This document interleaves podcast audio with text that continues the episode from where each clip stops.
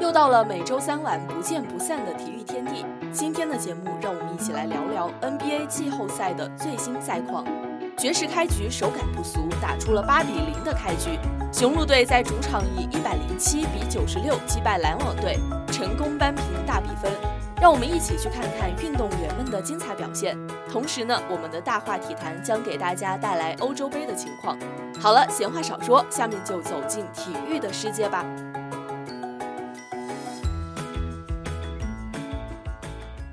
有时候体育可以这么玩，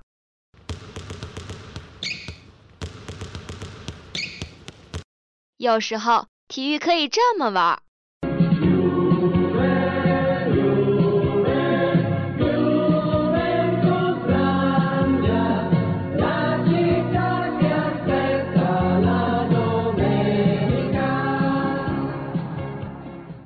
或者可以这么玩儿。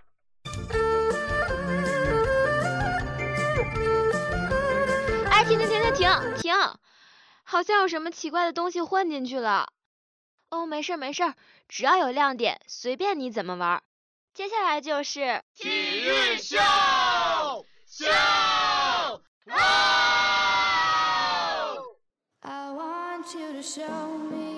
要我说啊，最近的比赛可真是多呢，足球、篮球、排球的，天天有新的看点，可以说是很幸福的事了。谁说不是呢？这不是正好赶上放假，刚好沉迷球赛无法自拔。讲真啊，这两天看 NBA 可以说是很上头了。就在北京时间六月十三号，NBA 的季后赛，快船与爵士的半决赛对决就来到了第三场比赛。虽然说爵士开局手感不俗，打出了八比零的成绩。但是奈何快船球员很快找到了进攻节奏，瞬间就将比分扳平了。可不是嘛？从第一节末段开始，快船就掌握了场上主动权，在半场就取得了双位数的领先，在第四节将分差拉开至二十分以上，为球队确保了绝对领先的优势，直接的奠定了胜利基础。而最终，快船在主场以一百三十二比一百零六战胜爵士，系列赛扳回一局，总比分暂时成了一比二。要说这场比赛呀，爵士的主力后卫康利因伤缺阵，最终派出了米切尔、英格尔斯、博扬、博格达诺维奇、罗伊斯·奥尼尔和戈贝尔五位。相比快船派出的五小阵容，雷吉·杰克逊、保罗·乔治、莱昂纳德、小莫里斯和巴图姆确实是显得逊色了些。但是在比赛一开始，博格达诺维奇就勾手得分，率先为爵士取得了运动战得分，而英格尔斯连续三分命中。更是让爵士打出了八比零的开局，可以说这个开局是真的很漂亮了。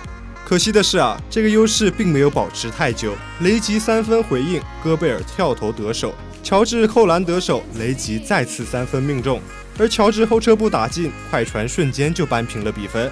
接下来，莱昂纳德反手上篮得分，克拉克森三分命中，巴图姆上篮得手，莱昂纳德罚球得分，英格尔斯上篮得手，乔治三分命中。快船直接在追平的基础上取得了领先的优势，可不是嘛？在首节比赛结束后，爵士的开局优势荡然无存，直接二十三比二十七落后快船。不过次节比赛开始后，两队进入了对标阶段，可以说是战况焦灼又激烈了。乔治个人连得五分，克拉克森补篮得手，雷吉三分打进，快船八分领先爵士。在后面更是将分差拉开到双位数。最终在半场比赛结束时，爵士以四十九比六十四落后快船。这可以说是有点惨了。怎么感觉在开局之后，爵士就一路落败了呢？虽然有点难以言喻，但是结果还真是这样子。一边再战，莱昂纳德转身跳投得分，戈贝尔补扣得手，巴图姆三分打进，米切尔突破上篮命中，奥尼尔三分命中，莱昂纳德继续个人得分秀，中投得分为球队确保领先优势。米切尔连续得分。费沃斯补篮得手，爵士终于将分差追至十分以内。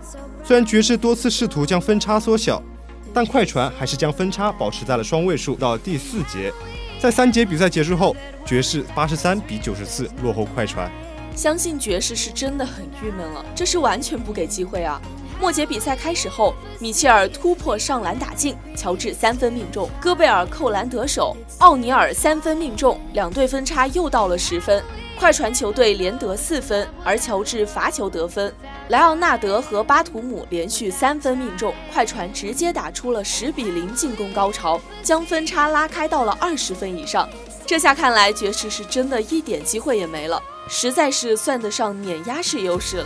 哎，谁说不是呢？随着比赛时间逐渐进入尾声，快船始终保持着分差的绝对优势。而比赛进行到三分二十六秒时，爵士将主力换下，直接宣告放弃比赛。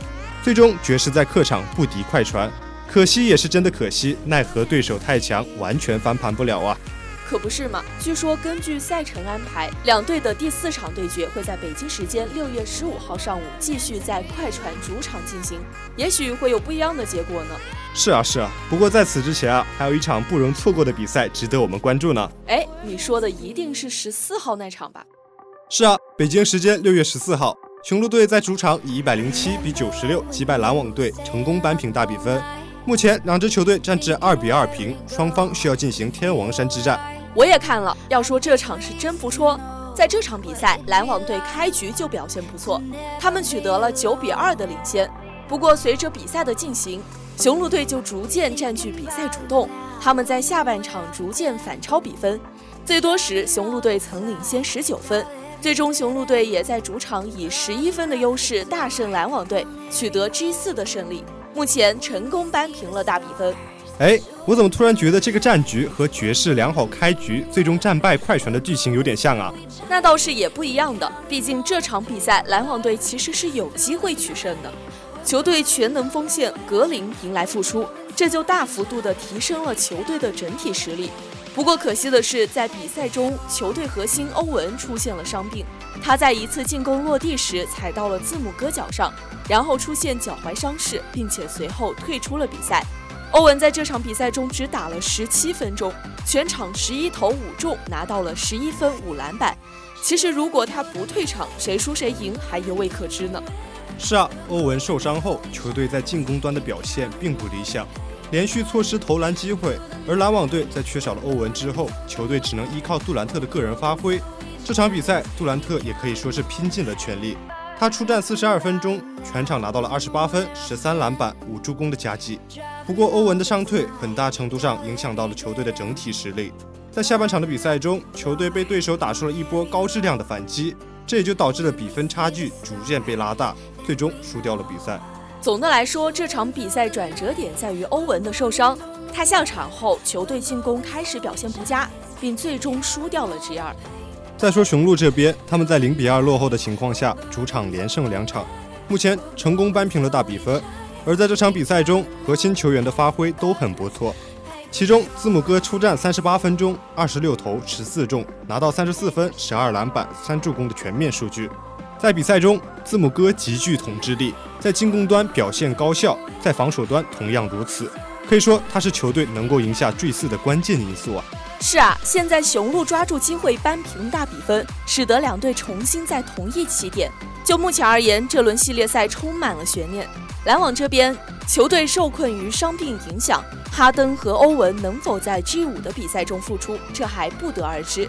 而雄鹿队目前连胜两场，在气势和状态上都要更好，球队攻防两端的状态正在回升。在接下来的 G 五，欧文和哈登的伤势情况将会直接的决定这场比赛的走势。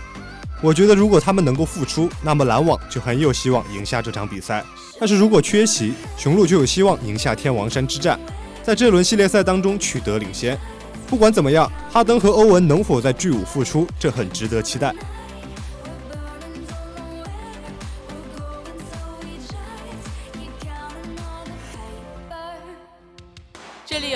时段的体育资讯。马克西罗德里克斯，他最后一脚的大力射门，皮球击中了门梁，被弹进了网窝。阿根廷人赢在了点球点。这里有全领域的赛事呈现。哇！云德尔助攻卡罗拉斯中后卫在前点的头球后侧，三比零。这里有多角度的话题评论。德国队原有的速度、力量，再加上了传控打法，才使得现在。或者说，他确实已经在他心中形成了一个阴影。至于李宗伟和至于张帅，这里有多语种的明星采访。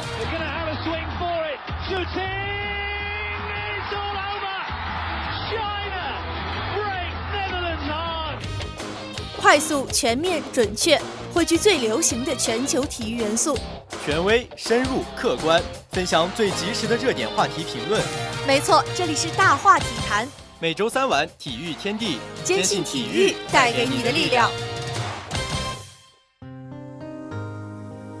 北京时间六月十三号凌晨，欧洲杯小组赛第一轮，丹麦对阵芬兰，黑马对决新军，本是丹麦与芬兰之战的主旋律。然而，当上半时行将结束前，丹麦队核心埃里克森在毫无对抗情况下倒地时，这场激烈的北欧兄弟内战瞬间变成了一场全员参与、人人接力的生命营救。黄金六分钟的生死救援中，双方球员、队医、裁判、球迷以不同的方式传达着一致的声音。回荡在特里亚公园球场内的掌声，被双方球迷高呼着的 Christian Eriksen，洋溢在社交媒体上真挚的祝福无不如此。在满溢着大爱、闪烁着人性光辉的生死营救中，每个见证者和参与者都是称职的那一个。在终于复苏的埃里克森面前，职业生涯、比赛胜负早已无关紧要。这一刻，无关足球，只关乎生死。尽管是首次在欧洲杯正赛遭遇，但看似强弱分明的丹麦与芬兰之战，上半时始终弥漫着诡异的气氛。激烈的拼抢之下，不少球员先后倒地。甚至连本队球员都在忙乱中将自家人撞倒，但最揪心的一幕发生在半时行将结束之前，在接应梅勒抛出的界外球时，丹麦队中场核心埃里克森却罕见的失误了，他甚至没有主动接球的意图，就直挺挺地倒下了。眼见队友情形不妙，赫伊别尔和德莱尼都立刻凑上前去，而反应最为迅速的则是队长凯尔。从后场飞奔到事发地点的米兰中卫，直接开始为队友进行心肺复苏。然而，此时的埃里克森已经失去了意识。伴随着主裁泰勒短促但凌厉的哨声，率先飞奔进场的却是芬兰队队医。他们立刻对埃里克森实施电击除颤。而此时此刻，目睹惊魂一刻的丹麦球员自觉围成一圈，将埃里克森和医疗组紧紧环绕，并为队友祈福。德拉尼为首，与埃里克森并肩作战多年的队友们手挽手搭起人墙，但已止不住眼眶中奔涌的泪水。毋庸置疑，这是一堵最伟大的人墙。最令人揪心的急救黄金六分钟期间，目睹这场生死劫难的每个人都表现得足够称职而可敬。奥肖内西等芬兰球员主动上前查看情况，宽慰对手；医疗团队竖起围挡，而转播团队更避开了当事人的面部特写。在场的芬兰和丹麦球迷早就放下了立场，前者高呼克里斯蒂安，后者随即回以埃里克森。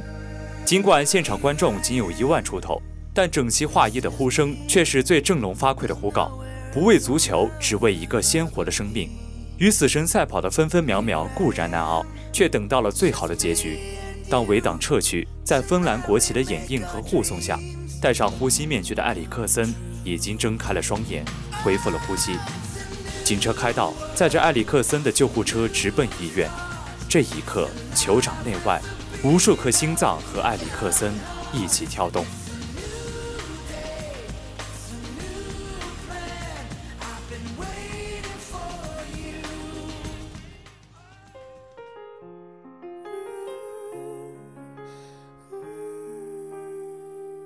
十四分钟的起死回生，至于埃里克森是一场始料未及的渡劫；至于观众，更是亲眼目睹、参与、见证的一场心灵洗礼。在不愿被更多提及的球员心源性猝死黑历史上，二零零三年六月二十三号注定是一个绕不过的黑色星期四。那一天的里昂热尔兰球场，在一万两千三百五十二名观众的注视下，喀麦隆中场大将维维安福在第七十二分钟突然倒地，不省人事。那一刻，舌头吞入喉咙，双眼翻白的维维安福弥留在世的最后几分钟，留给了世人一个惊愕而惨烈的侧影。在那个球员急救体系尚不完善的年代，在场工作人员只是将福抬离球场后，进行了口对口的人工呼吸。最终结果可想而知，在比赛中断四十五分钟后，被送医院急救未果的福就此撒手人寰。曼城中场不幸成为了足球史上第一位在全球直播中遭遇心源性猝死的悲情人物。比起十八年后的今天，那时的足球场一切都显得格外迟钝。比赛中断后又重新恢复，踢完了剩余近二十分钟。而牵挂维维安福生死的中国球迷是从解说员黄健翔的嘴里听到了噩耗。在播报完消息后，直播间是近一分钟的沉默与死寂。而德西俱乐部队友的噩耗，同在曼城效力的孙继海无法自已。他强壮的像头牛，怎么就……诚然，三天后的联合会杯决赛。亨利攻入绝杀后，双手指天，缅怀早去的英灵。颁奖礼上，两队身着服的十七号并举起他的照片，共同捧起了奖杯。在那个时代，不失为迟来的缅怀，但以如今的道德观，却略显残忍。十八年间因心源性猝死英年早逝的球员，仍不时令球迷倍感神伤。费赫尔、普埃尔塔、莫洛西尼、阿斯托里。一串夹起边框的名字中，并不乏死里逃生的幸运儿。阿贾克斯的努里，在遭遇心脏骤停两年后，昏迷了七百多个日夜的努里，终于睁开了眼睛。前法国国脚姆万巴，在心脏骤停七十八分钟后，历经十余次电击除颤，终于恢复心跳和意识。在出院后，甚至还参与了伦敦奥运火炬接力。而在这一夜，他们的行列中又多了一个埃里克森。足球无关生死，或许高于生死，但生死多数时候都在足球之上。时隔十八年，在转播方式和社交媒体更加发达、医学更加昌明的今天，目睹埃里克森猝然倒下，仍令见者心悸不已。然而，在这场突如其来的劫难和考验面前，绵延在社交媒体上的关切、质询和起伏，让这场与死神赛跑的营救更展现出人性的光芒与温度。事发第一时间，埃里克森所在的俱乐部国际米兰、前东家阿贾克斯和热刺都为丹麦中场送上了祝福。而加入接力的还有巴塞罗那、皇马、莱斯特、西班牙人、加蒂斯等球队。身为对手的芬兰国家队正在备战的德国队也在社交媒体上立马发文鼓励埃里克森战胜病魔。而英格兰队则决定取消赛前发布会，表达对埃里克森的尊重。而以 C 罗为首，非法主席因凡蒂洛、欧足联主席切贝林也都先后发文，对埃里克森及家人表示慰问。暂时中断比赛的特里亚公园球场也旋即听到了两个好消息：丹麦足协和埃里克森经纪人先后宣布，埃里克森已经苏醒并恢复意识，感觉已经好多了，目前正在医院接受进一步治疗。而与两点三十分恢复的比赛相随的是埃里克森本人病情的转好。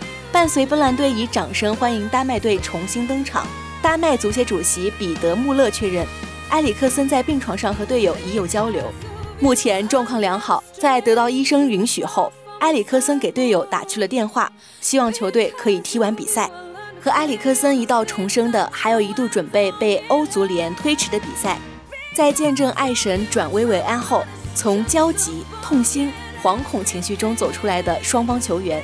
决定恢复比赛。北京时间两点三十分，这场令人猝不及防却又见证了处处可见的人性光辉的比赛，同样原地重生。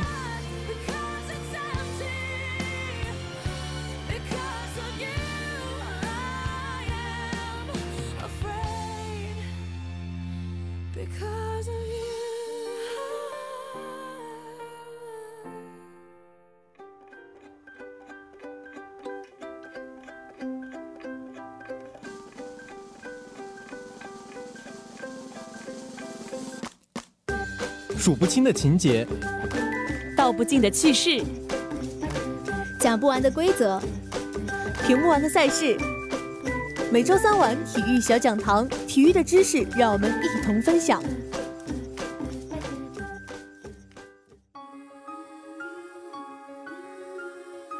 今天的体育小讲堂要为大家介绍的是篮球比赛的基本规则。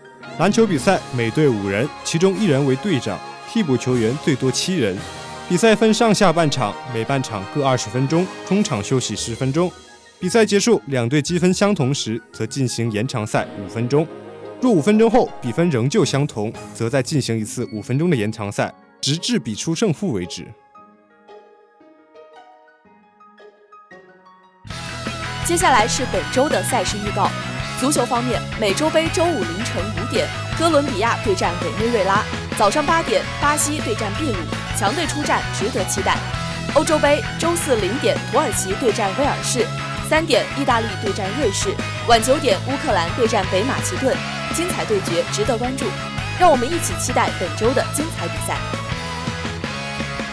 好了，以上就是本期体育天地的全部内容了。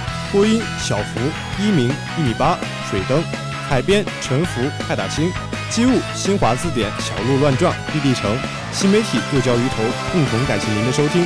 我们下期同一时间再见吧。